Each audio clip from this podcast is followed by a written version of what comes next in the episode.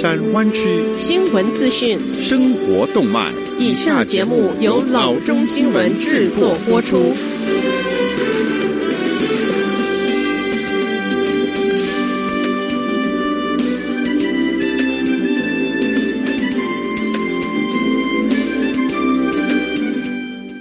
各位听众，大家好，欢迎来到老中广播电台的节目，我是君君。我们首先来关注今天的旧金山湾区地方消息。在感恩节前一天的二十四小时之内，Santa Clara 县 COVID-19 病例达到五百一十二起。与此同时，县不失时机的打击违反健康令的企业。截至十一月二十七日，Santa Clara 县有三万两千九百八十五起的 COVID-19 病例和四百七十六起的死亡病例。此外，两百二十二人因新冠病毒住院，其中六十八人在重症监护室。Santa Clara 县六百二十四台的呼吸机中有一百九十三台正在使用中。随着医院准备接纳更多的患者，病例飙升引起健康官的警觉。我们真的非常的担心。COVID-19 检测官说：“我们一直遵循的规定，在几个月前表现良好的所有指标，现在都在大幅上升。”今年七月，在之前一次病例激增中，Santa Clara 县记录的最高病例数为三百八十五起。Santa Clara 县法律顾问 Williams 说：“我们不希望处在我们医院陷入各种挑战的境地，而不幸的是，全美其他地方和全世界各地一些社区正不得不应对这一些挑战。因此，县官员对感恩节期间违反健康令的企业立即予以处罚。”现取消企业在被罚款前用来解决问题的宽限期。誓言坚决打击，而且也做到了。截至十一月二十七日的中午，Santa Clara 县对当地企业开出七十六笔的罚款，主要违规行为是未提交和张贴修改后的关于保持社交距离的规定。县一位发言人说，企业将有三十天的时间缴纳罚款。执法人员会穿着黄色的背心，并出示身份证明。同时，现计划下周在 Los Gatos、Mountain View、Cupertino、Campbell 和 Palo Alto 举办仅限预约检测活动，并同时提供流感疫苗的接种。下则消息，消息人士称，United Airlines 已经开始用包机运送第一批的 COVID-19 疫苗。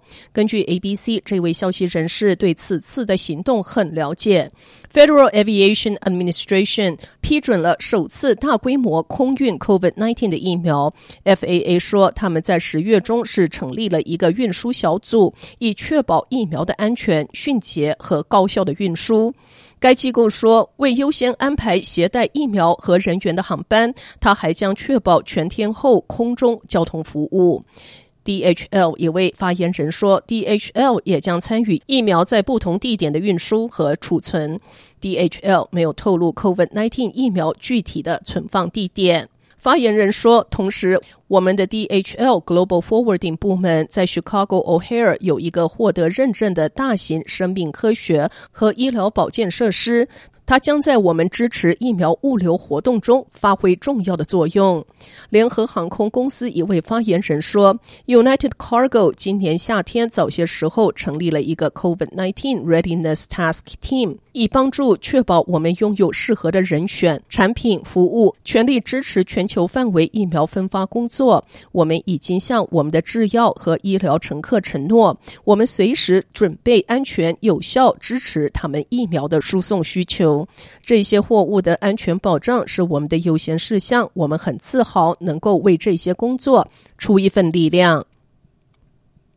下则消息：一位联邦法官于十一月二十四日裁定，加州不可以执行被认为有损品味和礼仪的浮夸车牌禁令，因为这是违反了言论自由。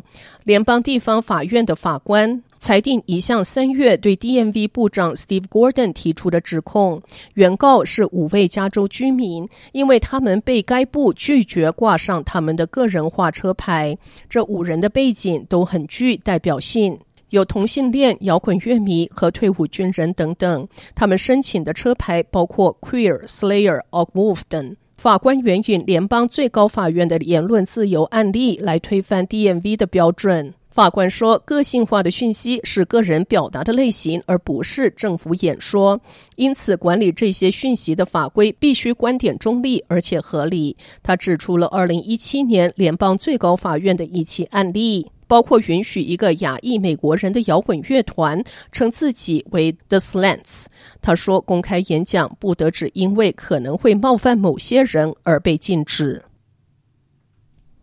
下载消息，NBC News 报道称，自三月份实施就地避难令以来，许多城市都市中心出现大量的居民迁出的现象。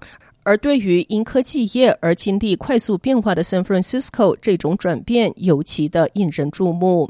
软件工程师、首席执行官和风险投资家选择从湾区转移到 Denver、迈阿密和德州的 Austin 等地。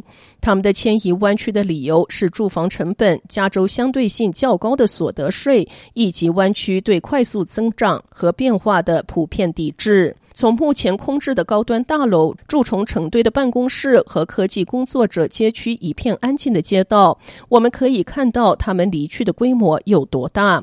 尤其在 COVID-19 摧毁了许多人收入的情况下，但一些居民已准备好迎接从高收入者的迁离趋势，抢到一丝喘息的机会。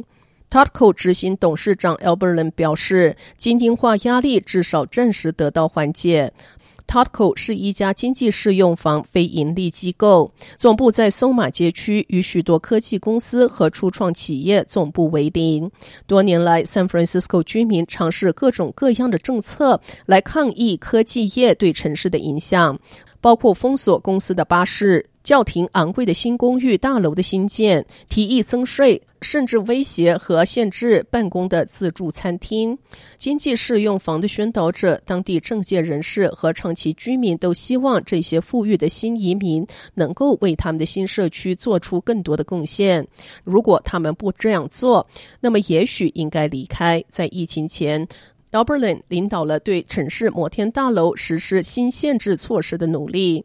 这个动机带来的快速致富的态度，他说：“我们的城市不是为此而存在。很明显，你可以在这儿赚大钱，但这不是 San Francisco 的形象。”好的，以上就是生活资讯。我们接下来关注一下天气概况。今天晚上湾区各地最低的气温是三十九度到四十二度之间，明天最高的气温是六十度到六十四度之间。好的，以上就是生活资讯以及天气概况。新闻来源来自 triple w dot news for chinese dot com 老中新闻网。好的，我们休息一下，马上回到节目来。